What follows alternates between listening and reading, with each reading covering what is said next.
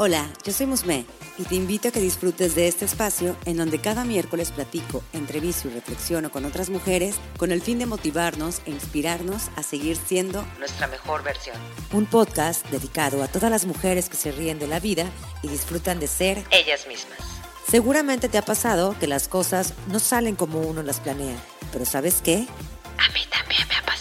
O simplemente crees que no cumples con los estándares que hay afuera, pero déjame te digo que ese es el chiste. Ser únicas. No te claves en ser perfecta. Mejor sé una mujer increíblemente imperfecta. Comenzamos.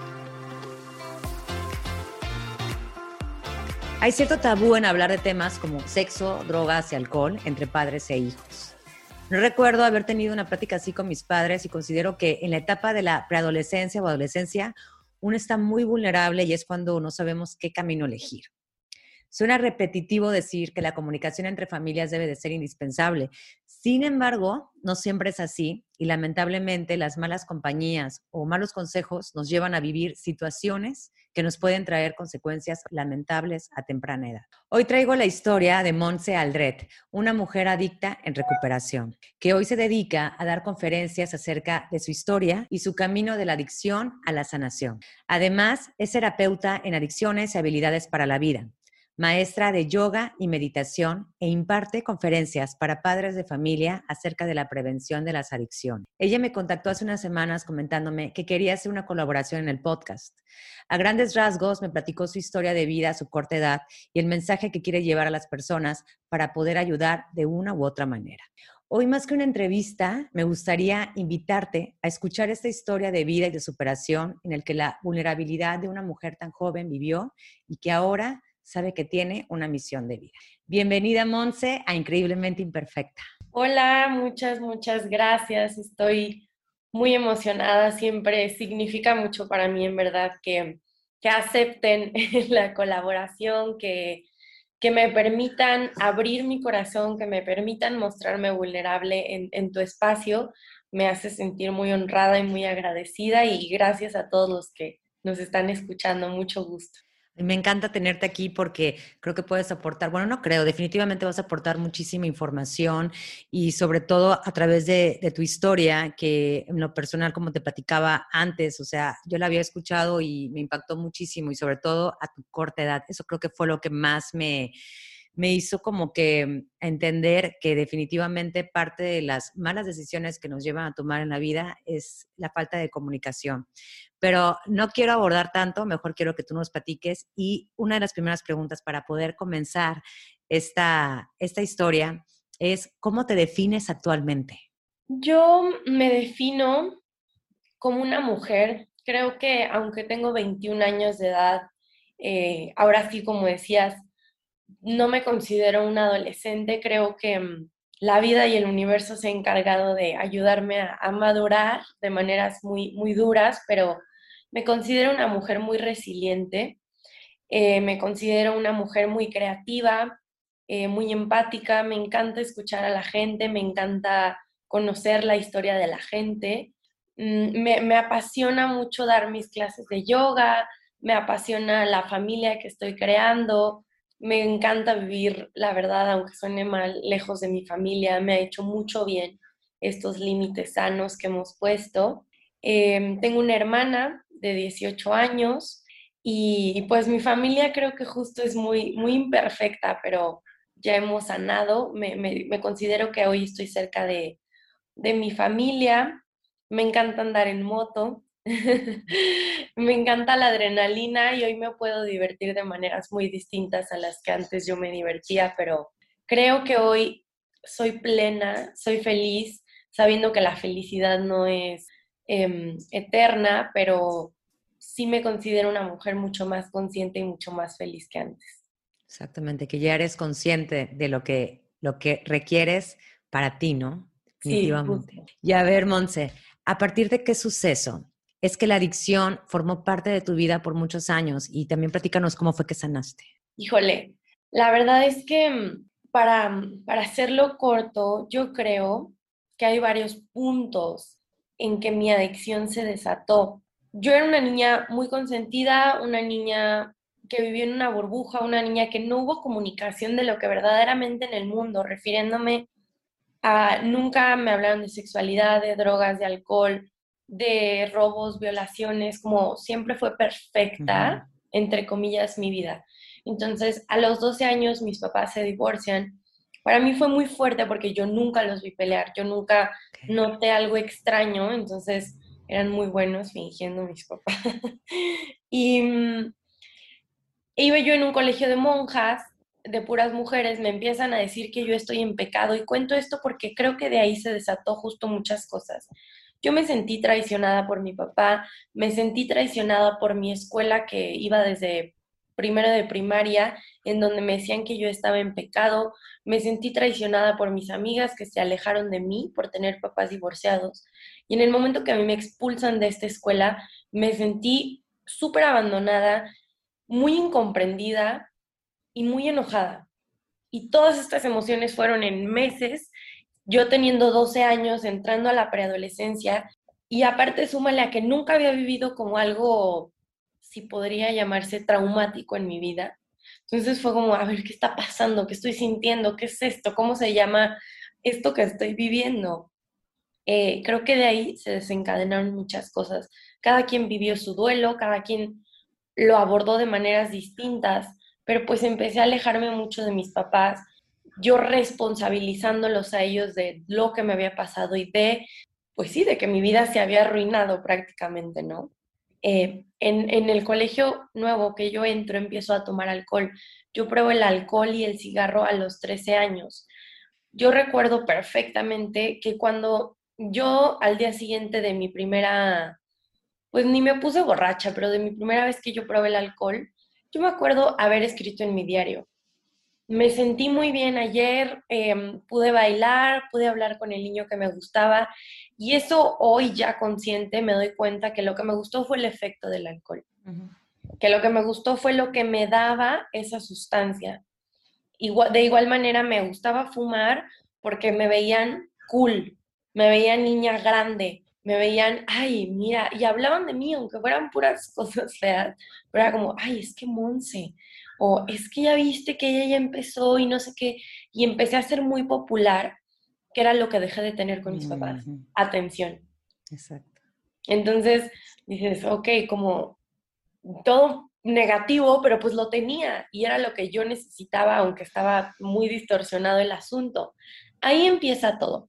A mis 13 años, en donde empiezo a sentirme vista, amada hasta cierto punto, atractiva, porque pues siempre los, los hombres me buscaban, em, como esta mala fama, pero como pícara, como atrevida. Entonces empiezo a recibir todas estas cosas en donde me empieza a gustar, me empiezo a dar cuenta que tomar me daba muchos beneficios, aunque suene muy, muy retorcido esto, y así continuó. Em, en el 2015 me ofrecen marihuana y yo la pruebo sin pensarlo sin miedo, con pura curiosidad de pues, qué se sentirá. Yo no sabía qué olía, yo no sabía cómo era, yo solo la había visto en redes sociales y en, series. Em, me atrae mucho, la pruebo, me gusta y recuerdo que a la salida de la escuela siempre me daban marihuana. Me empiezo a dar cuenta que quiero más, que ya no es solo, a ver, dale una fumadita del mío, yo ya quería el mío y entonces decido empezar a comprar pero también se me ocurre la grandiosa idea, no responsabilizando a redes sociales, pero sí creo que es un tema importante y lo comento porque yo empecé a ver estas series de narcotraficantes, mm. estas series en donde la gente se droga y es cool y los efectos se ven padrísimos y en redes sociales igual. Y a mí se me ocurre la grandiosa idea porque por más tonto que o me han juzgado mucho, pero es real y creo que puede existir mucha gente como yo, yo creía que era verdad. Yo creía que el narcotráfico así se veía. Yo creía que, que, cuando te drogabas sí te podías sentir bien y sí te podía pasar eso. Entonces, mucha gente me dice, ay, ¿cómo crees? Eso no existe. Obviamente, bueno, para mí en ese momento sí existía y yo estaba súper vulnerable y no tenía nada de información y me lo creí y decidí empezar a vender marihuana porque según yo iba a ser una reina del sur casi, casi. Mi historia de Reina del Sur me duró tres días porque me cacharon en la escuela. Este, obviamente me hacen un antidoping, salgo positivo en marihuana y pues casi le da un ataque a mis papás porque pues en su vida, y esto es un tema importante, creo que mi papá siempre me dio una buena educación, dinero, eh, pues toda esta parte como de sociedad o así. Yo me acuerdo que mi papá me decía, mi hija drogándose, eso es de nacos, eso es en el barrio. ¿Quién te educó así? ¿Por qué este, llegaste a esas cosas? Y yo decía, como que ahí empecé a desmentir muchas cosas de que cualquier persona puede caer en la adicción. Nadie estamos exentos. Entonces, ojo en ese tema. Y, mm, ahí empieza mi camino aparte de la adicción, en, transitar clínicas de rehabilitación. Yo estuve de los 15 años a los 19 años en ocho clínicas de rehabilitación, intentando, bueno, yo no, mis papás intentando porque todas fueron a la fuerza, todos fueron internamientos involuntarios, que yo me curara de la adicción.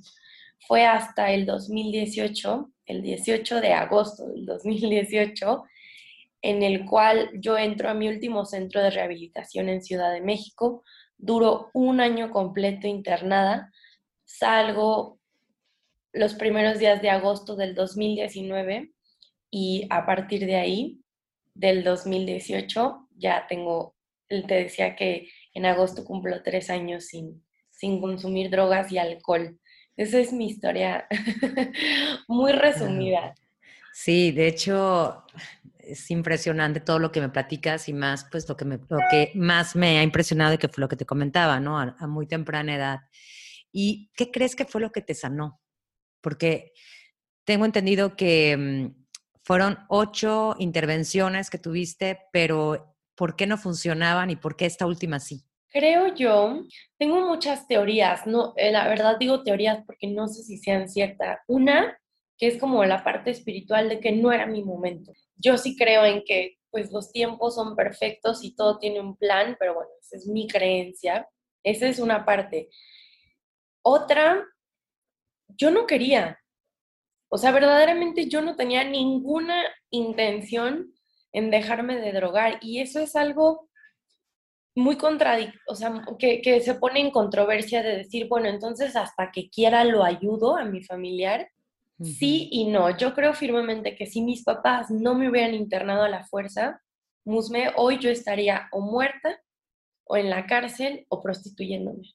Firmemente creo que una de esas tres cosas hoy sería mi historia, si no me hubieran salvado ellos. Porque yo definitivamente la adicción me tenía tan atrapada que yo no creía que estaba mal, ni creo por cómo yo soy y por la adicción que, que, mm, que tuve a todas las sustancias, que yo iba a poder pedir ayuda.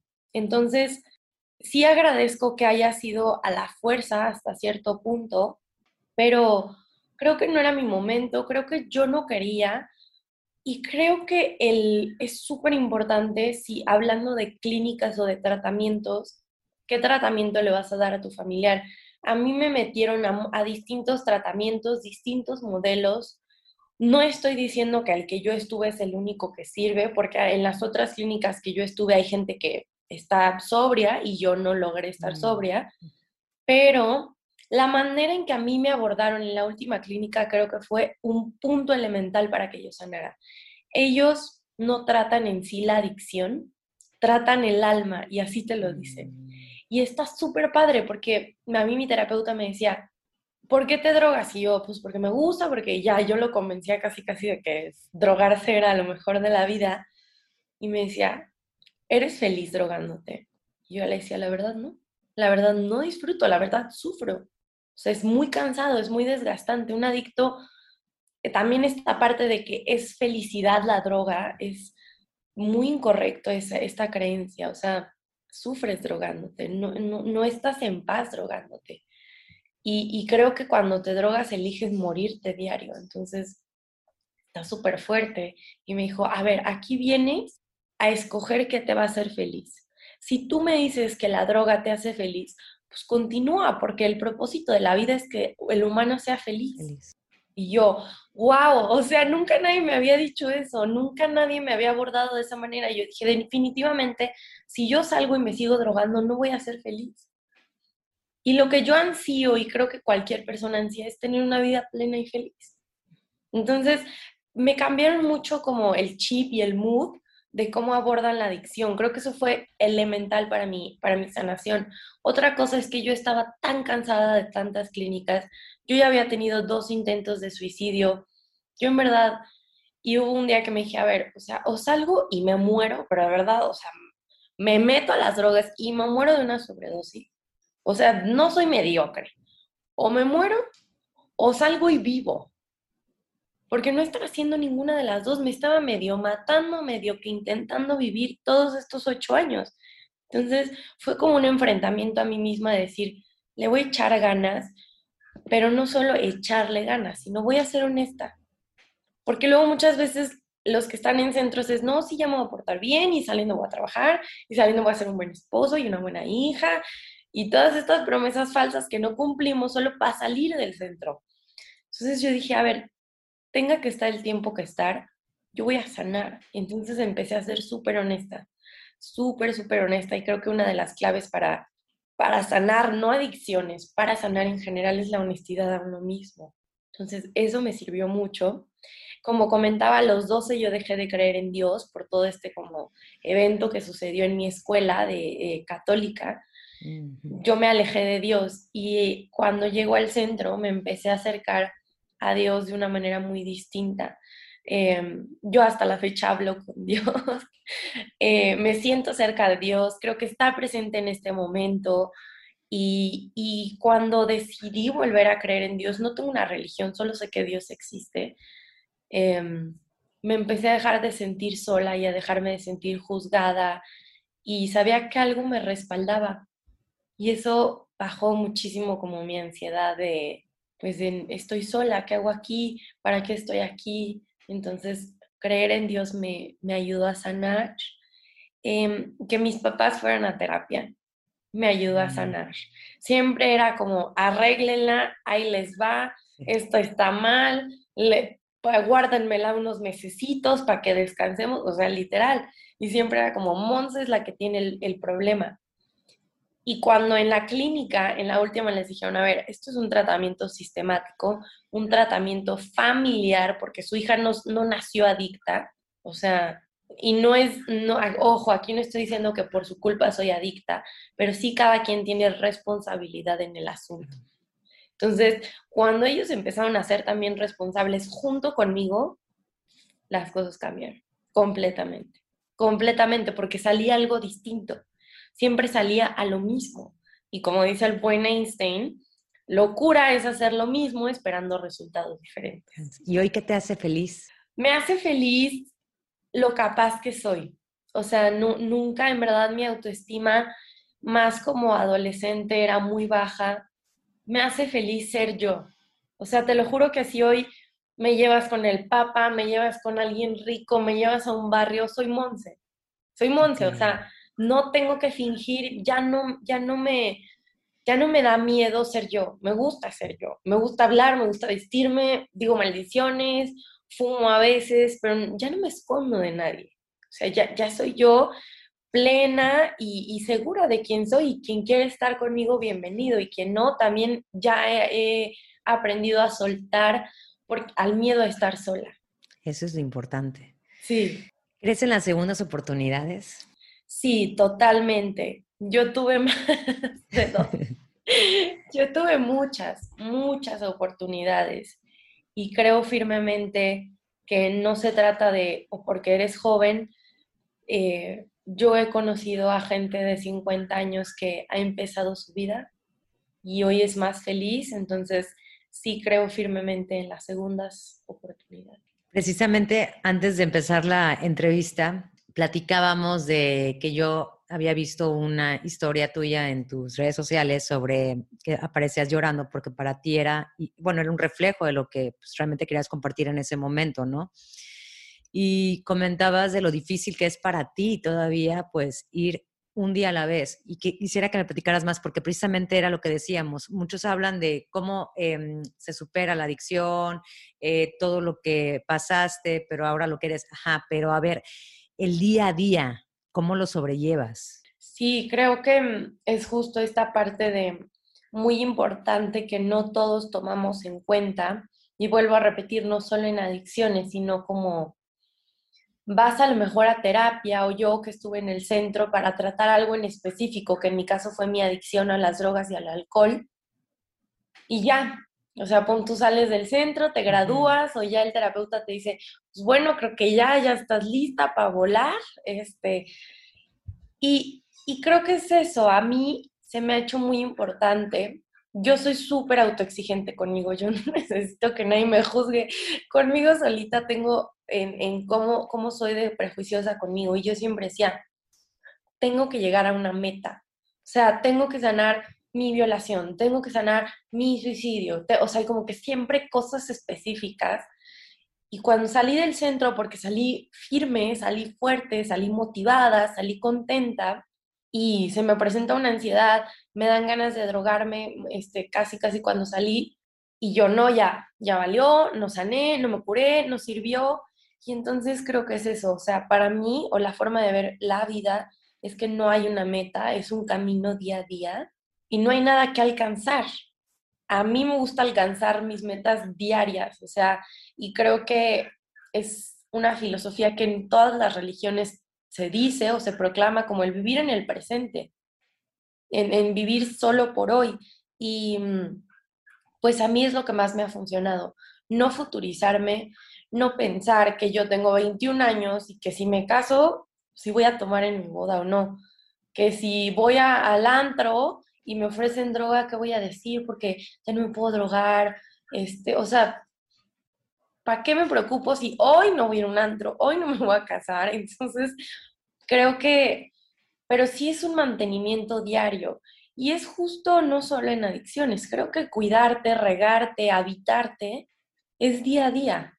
Y es, es, ir, es ir cultivando esta conciencia, este amor propio día a día, no es llegar a una meta. Sabes que eso se nos olvida porque luego vivimos pensando en el futuro, ¿no? Esa ansiedad de lo que va a pasar. Y es, creo que el ejemplo perfecto para decir, pues, ¿por qué te adelantas? O sea, ni siquiera sabemos qué va a pasar el día de mañana, ¿no? Y pues, ejemplo, lo que acaba de pasar ahorita, pues, con una pandemia, ¿no? Que a lo mejor gente que tenía planes para viajar, eh, pues, sorry, o sea, no puedes, ¿no? O sea, entonces es, o no se podía, ¿no? Porque bueno, ahorita ya han cambiado muchas cosas, pero es a lo que voy, o sea, ese mm, pensamiento de vivir en tiempo presente, honestamente se nos olvida a muchas personas y eso es algo que a ti te está dejando eh, a tu favor porque es el vivir ahora y el no estar con la ansiedad de qué voy a decir, qué voy a hacer, qué, cómo voy a reaccionar. Entonces, eso creo que también es algo que, qué bueno que lo compartes para que realmente se nos haga presente y lo podamos tener día a día en nuestra vida y en nuestros pensamientos, que es indispensable. ¿Y qué consejos eh, pudieras, eh, bueno, más bien qué tips pudieras aconsejar para poder saber controlar ese, esa, esa mente, sobre todo, como lo que veníamos hablando de la parte de la ansiedad? Cómo sobrellevar esos, esos pensamientos autodestructivos que pueden llegar a aparecer, porque pues realmente somos humanos y los tenemos, pero cómo podemos dejarlos ir o simplemente controlarlos. Yo creo, a mí un tip que me ayuda mucho es la escritura, o mm. sea, empezar... Em, creo que a veces como un papel o una hoja en blanco puede dar mucho miedo de decir, ¿y qué, qué pongo, no? A mí el tip que me sirve es empezar a, poner lo que estoy pensando, pero sin juicio, o sea, yo soy muy, muy autodestructiva, como comentaba, entonces es, a ver, hoy me quiero drogar y hoy me voy a escapar, y así escribo mi plan y yo, y hoy me voy a escapar y odio a mis papás y me valen, este, y ya no me importa que voy a dar conferencias, porque ya estoy así literal, o sea, sin juicio, y me pongo a escribir y lo que hago es que lo quemo después. Y a mí me ha servido mucho la escritura en todos los sentidos. Em, me, me, ha servido también un tip para estar presente o para estos pensamientos autodestructivos, ya sea del pasado o del futuro, agradecer. a mí me gusta mucho hacer una lista. A veces no, no tengo a la mano mi libreta, pero en mis notas, en mi cel, lo que hago es en la mañana escribo cinco cosas por las que estoy agradecida y en la noche cinco cosas por las que estoy agradecida. Y eso me hace darme cuenta de, de cosas tan sencillas que yo viví en internamientos de tengo agua potable, güey. O sea, ¿alguna vez te has percatado de lo afortunados que somos de tener agua que podamos beber? Eh, tengo una regadera para mí sola, porque yo muchos años compartí regadera con personas. Tengo un baño limpio para mí sola. Tengo comida, lleno mi refri, o sea, y creo que a veces no nos percatamos de lo bendecidos que podemos ser. Y eso como que aminora, eso como que golpea a tus pensamientos autodestructivos. O a mí me sirve, es un ejercicio que me cuesta todavía, pero verme al espejo y chulearme literal, o sea, decir, a ver, hoy me gusta cómo amaneció tu pelo. Sí, pero ya te sale un grano. Bueno, pero tus cejas se ven bien hoy. Sí, pero los ojos los traes hinchados. Y entonces como que así solita voy entre peleándome conmigo misma, pero siempre poniendo esto presente. Me gusta. Entonces sería la escritura, el agradecimiento y el reconocerte. Y el reconocerte como actos de amor propio diarios, desde cosas muy sencillas, porque a veces a mí se me hace que el amor propio, o bueno, a mí me causaba mucho conflicto el ver en redes sociales de ámate, perdónate, siéntete. Y yo decía, ok, o sea, te, eh, ok, pero ¿cómo? O sea, escríbeme en tu post, ¿cómo le hago? ¿No? Porque a mí me frustraba mucho eso. Y creo que pequeños actos de amor propio como salir a caminar en el pasto, y esa es una técnica en la India que me enseñaron, de justo como grounding, o sea, de hacer presente, descalza en, en el pasto, paso a paso, tres minutos, o sea, no crees que tienes que meditar una hora, o sea, y eso te arraiga muchísimo al presente, estar en contacto con la tierra, comer cosas verdes, no, no para bajar de peso ni nada, sino como recibir estas plantas en tu cuerpo, eh, ir a terapia, 100% un tip que todos deberíamos ir a terapia. ¿Por qué crees? creo que es de valientes, creo que todos necesitamos ser escuchados y a veces no tenemos quien nos escuche. Afortunados son los que sí tienen una familia funcional que los escuche, pero los que no, creo que ir a terapia es súper, súper importante, no es de locos, no es de nada de esas cosas, creencias raras que tenemos, o sea, ayuda muchísimo ir a terapia en familia, no solo tú, o sea, como que empezar a, mm, abrir estas perspectivas, abrir la mente de, porque ¿quién te va a ayudar con esos pensamientos autodestructivos si sola no puede? Monse, hoy cómo ayudas a la gente? Pues hay una frase que dice, ayudando, me ayudo. Me gusta mucho dar, dar mi, o sea, contar mi historia. A mí yo me acuerdo que desde chiquita me ha gustado ayudar de maneras las que sean, o sea, se te cayó algo y te lo recojo, ayudar a cruzar la calle, etcétera. Y yo decía, es que yo quiero ayudar, o sea, me decían de, de chita, ¿qué quieres ser de grande? Y yo ayudar. O sea, me gusta mucho ayudar a la gente. Y saliendo de la clínica pensaba, ¿cómo puedo ayudar? Y yo dije, ay, quiero poner una clínica, pero pues bueno, eso implica muchas cosas. Pero dije, pues ¿cómo? Contando mi historia, sabiendo que si cuando yo estuve no hubo nadie que me dijera, tal y tal y tal, que me abrazara, que o tal vez no me ayudara, pero me escuchara, si yo lo puedo hacer, pues creo que puede ser algo que puede salvar vidas o que puede apoyar o que puede hacer sentir amado o comprendido a alguien. Entonces, me gusta mucho ayudar a través de mi historia, me gusta mucho ayudar a través del yoga y de la meditación, que creo que es algo que en la cultura oriental está muy, muy pues ya es normal, pero en, el occidente todavía nos cuesta un poco de trabajo como introducir el yoga y la meditación a la vida diaria. Me gusta ayudar a través de eso, me gusta ayudar a través de escuchando a la gente. Mucha de, si han, o sea, si has escuchado mis entrevistas, siempre digo, si te puedo tal vez no ayudar, porque no soy profesional de la salud, pero sí escuchar, cuenta siempre conmigo que creo que a veces no es como que necesitemos un consejo, solo necesitamos que te calles y que... Y desahogarte nada más. ¿Qué consejo le pudieras dar a los padres de familia o, o adolescentes que estén pasando por momentos vulnerables como los que viviste en tu momento? Son, pues son consejos diferentes. A los padres de familia que estén pasando por una situación como la que yo pasé, yo les comentaría primero una frase que, que creo que es súper importante y es que solo yo puedo lograrlo, pero no puedo lograrlo sola. Entonces, darte cuenta que tu familiar, no, para generalizar, porque no sabemos, siempre va a ser él o ella el que tenga la decisión, pero nunca va a poder solo. Nadie podemos solo. siempre eh, es, bueno pedir ayuda. Entonces, eso, creo que el tema de adicciones es tabú, da vergüenza y hay que aceptarlo, que da mucha pena, da miedo el que dirán, a dónde lo voy a meter, y si le hacen algo, y si no se cura, es que no tengo dinero. O sea, implica muchas cosas el tema de, de, buscar ayuda, pero como yo repetí, a mí, yo no me canso de agradecerle a mi papá porque sé fue que fue una inversión, pero justo lo menciono de esa manera, papá, me hiciste la mejor inversión de mi vida. Me pagaste una universidad de un año, una universidad de la vida, que a veces es más importante que aprender matemáticas o ciencias. O sea, aprender a verte, a escucharte, a sentirte, a manejar tus emociones, a manejar eh, lo social, lo sexual, lo emocional, lo mental, lo físico, creo que vale mucho más que, que otras cosas y vale la pena sobrepasar todos estos pensamientos de la mente o del ego y atreverse a pedir ayuda. También creo que es muy importante, ya no en el tema de internar o de buscar ayuda, sino la comunicación, o sea, lo que decías al principio, ya sea que si eres una familia que, está unida y que es funcional, mantener esta comunicación porque yo como adolescente no la tuve y a quien corría eran mis amigos, que mis amigos estaban igual de desinformados que yo o peor.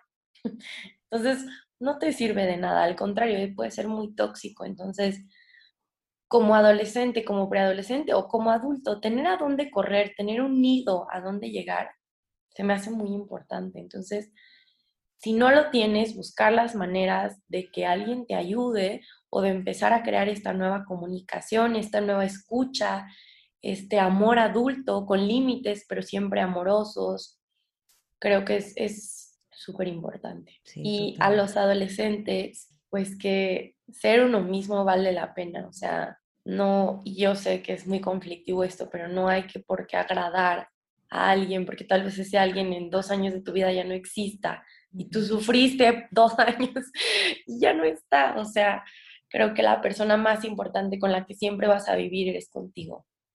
Y a quien más tienes que nutrir, darle atención y darle amor es a ti mismo, no a alguien más. Em, que no hay por qué, o sea, no hay por qué probar cosas si, si no sientes la necesidad y solo expresión que seas muy consciente también como adolescente, si tú te drogas o si tú tomas, pues bueno, es tu decisión, pero no le ofrezcas a nadie más.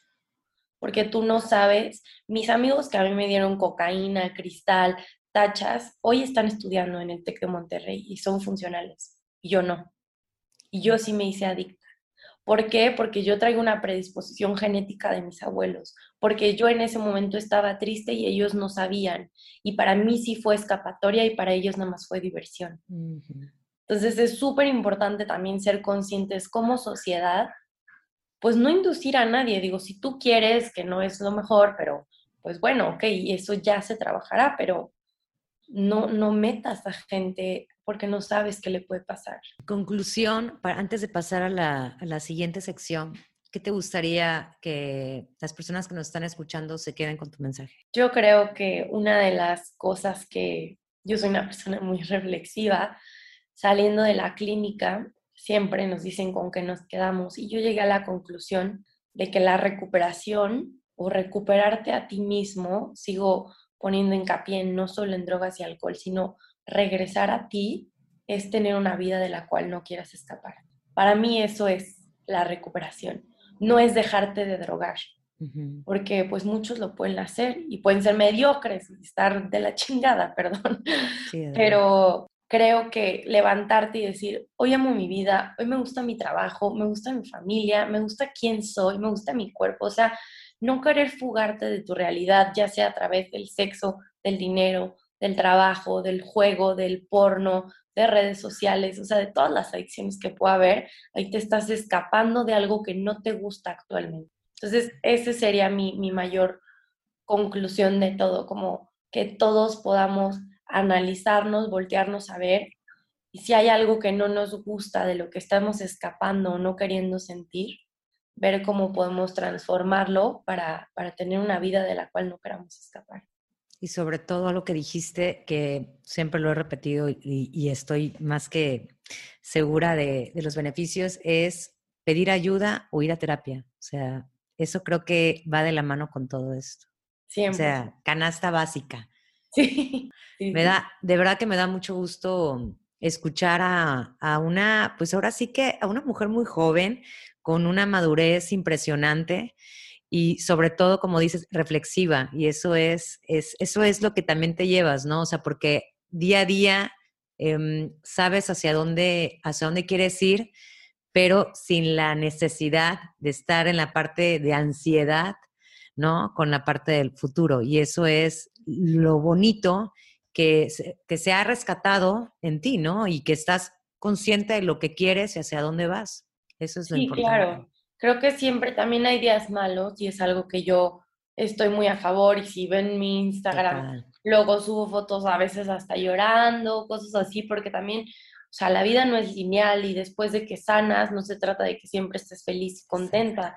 Yo he cambiado de decisiones millones de veces, de que iba a estudiar y no, ya no quiero y no sé qué. Y no significa que estés mal, sino creo que todo también es un proceso y ser como súper pacientes y muy amorosos con nosotros mismos. Y es que es válido porque no eres la misma mujer que hace unos meses, o sea, y siempre estás en constante aprendizaje. Eso, eso es, eso es por eso me, me llamó tanto la atención tu podcast, o sea, la imperfección, o sea, no, no se trata todo de perfección en la vida, ¿no? Y qué bueno que lo mencionaste. De hecho, eso me gustó que dijeras que hay días tristes, hay días de enojo, hay días ansiosos, pero ¿qué te hace regresar a, a tu zen, por así decirlo? Yo creo que siempre es súper importante que aunque te sientas mal, siempre tengas como tu intención o tu motivo de vida bien claro. O sea, yo tengo muy claro que sí quiero vivir, mm. que sí estoy aquí para algo. Muy bien, muy bien, no sé para qué exactamente, pero sé que estoy aquí para algo y que puedo hacer cosas súper grandes. Entonces eso me motiva a decir, ok, hoy estoy triste, hoy me siento, hoy no me paro de la cama y como nieve todo el día y veo Netflix y es válido. y es válido, pero mañana me voy a parar y me voy a ir a caminar y escuchar un podcast que me nutra. Voy a comer mejor porque me amo, porque amo mi cuerpo. Voy a irme al pasto, a sentirme, a tocar mi cuerpo. O sea, como que siempre algo que era no antes, eso es importante. Creo que en eso se ve la depresión y la ansiedad, donde nunca ve salida. Y ahora, a través de la terapia, a través de la sanación, he encontrado que aunque cosas malas o cosas, por así decirlo, negativas pasen, siempre hay una luz al final. De hecho, ya como que mm, entrando en una, parte mucho más personal, que bueno, tú lo que nos has platicado es más que personal, pero entrando a la segunda sección que, mm, que me gusta como que hacer eh, el antes y, y, el después. ¿Cuál, ¿Cuál crees que sería tu imperfección más perfecta y por qué? Yo creo que totalmente la adicción. O sea, ser una drogadicta y alcohólica en recuperación puede verse como una imperfección, pero es la cosa más perfecta que me ha pasado en la vida, porque si hoy yo no fuera adicta, hoy yo no estaría aquí. Sí, sí, es todo el aprendizaje, ¿no? Que te ha dejado. Sí, sí, sí, sí, doy muchas gracias. Creo que cada quien tiene su, no me gusta llamarlo como su, ¿cómo dicen? Su martirio, su, su piedrita que cargar. Creo que no se trata de eso, pero a mí me tocó de esta manera y hoy lo transformé a una imperfección perfecta. Así es. ¿Qué libro o película es la que más te ha marcado? Algo que pudieras recomendarnos para poder confiar en nosotras mismas. Hay un libro que me encanta que se llama Morir para ser yo, de Anita Morgani. Según yo se pronuncia Morgani, no estoy muy clara en su apellido, pero así lo pueden buscar, Morir para ser yo.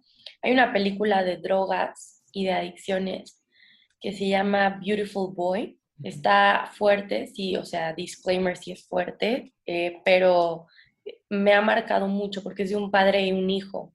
Y yo siempre tuve una guerra contra mi papá, entonces esa película, la de Collateral Beauty, eh, Belleza Inesperada con Will Smith. Está súper interesante. A mí me encanta cómo lo abordan del tiempo, la muerte y el amor. Entonces está padrísima. A mí me encanta esa película. ¿Qué otro libro podría recomendar? Hay uno, hay un libro de Osho que se llama Miedo. Está, está muy padre. Hay Osho, hay unos que no me gustan tanto, pero este de Miedo está súper, súper, súper padre. Y creo que esos cuatro podrías recomendar. ¿Qué frase o consejo es el que te empodera en tus momentos más vulnerables? Pues como te comentaba, creo que para mí la frase que más me empodera, bueno, son dos. Solo por hoy, esa me, llena de, esperanza. y cada día más humana, menos perfecta y más feliz. Me encanta, me encanta esa. De hecho, eso de, eh, eh, viene siendo parte de lo de un día a la vez, ¿no? Entonces, eh, ejemplifica perfectamente todo lo que, lo que estás viviendo, lo que viviste, lo que estás viviendo y pues bueno, ahora sí que tu misión de vida. Sí, sí, totalmente. Monse, me gustaría que nos compartieras tus redes, donde podemos eh, contactarte, también si mm, das algunas, eh, pues no sé, sesiones, tanto de yoga, meditación, todo lo que quieras ofrecernos, adelante. Momento de promo. Este, pues vean, yo doy clases de Kundalini Yoga, también doy clases de guía de meditación para aprender a meditar. Doy consejería en adicciones, o sea, me especialicé como terapeuta en adicciones después de salir en el centro. Doy, doy terapia, por así llamarlo, enfocada en adicciones o en habilidades para la vida, así se llama en lo que me certifiqué. Y también doy orientaciones a familias, que es casi lo que más hago, como que ustedes pueden contactarme, ya sea una sesión de preguntas y respuestas, una orientación respecto a un problema con algún familiar, con alguna situación familiar, no necesariamente de adicciones, en general eh, la familia es, es un tema que estoy estudiando mucho, que me sigo preparando, y hago intervenciones, o sea, apoyo en el sentido de refiriéndome al, internar a la gente, o sea, desde cómo lo hacemos, si va a ser voluntario, involuntario, en qué clínica, em, si es en la clínica en la última que yo estuve, yo los acompaño, yo me presento con ellos, yo los llevo a la clínica. O sea, esta parte de las intervenciones también estoy especializada en esto. Mi, me pueden encontrar, lo que más uso es Instagram, y ahí viene mi página web en donde está toda mi información. Mi página web es www.monse, Monse es con T, Monse, Aldret, a l www.monsealdret.com o en Instagram me pueden encontrar de igual manera Monsealdret DLS. Perfecto, perfecto, Monse. Pues ha sido un placer tenerte en este espacio de Increíblemente Imperfecta. De verdad, de todo corazón agradezco muchísimo que te hayas abierto con nosotros y sobre todo que nos hayas brindado información y consejos para, pues para todas las mujeres, porque como decías, o sea, cada día eres más humana y pues así somos todas y también se vale regarla, tener momentos en los que no queremos saber nada, en los que queremos tirar la toalla pero siempre hay un propósito que nos va a llevar a ser nuestra mejor versión y eso es, en tu caso, vivir, ¿no? Ser feliz. Yo creo que todas compartimos lo mismo. Muchísimas, muchísimas gracias. Te invito a que me des seguir en Spotify para que no te pierdas cada miércoles nuevos episodios. Recuerda que me puedes encontrar en Instagram como arroba increíblemente-imperfecta y si deseas puedes enviarme un DM. Me encantaría saber qué te parece el podcast, qué temas te gustaría que abordara y sobre todo saber de ti.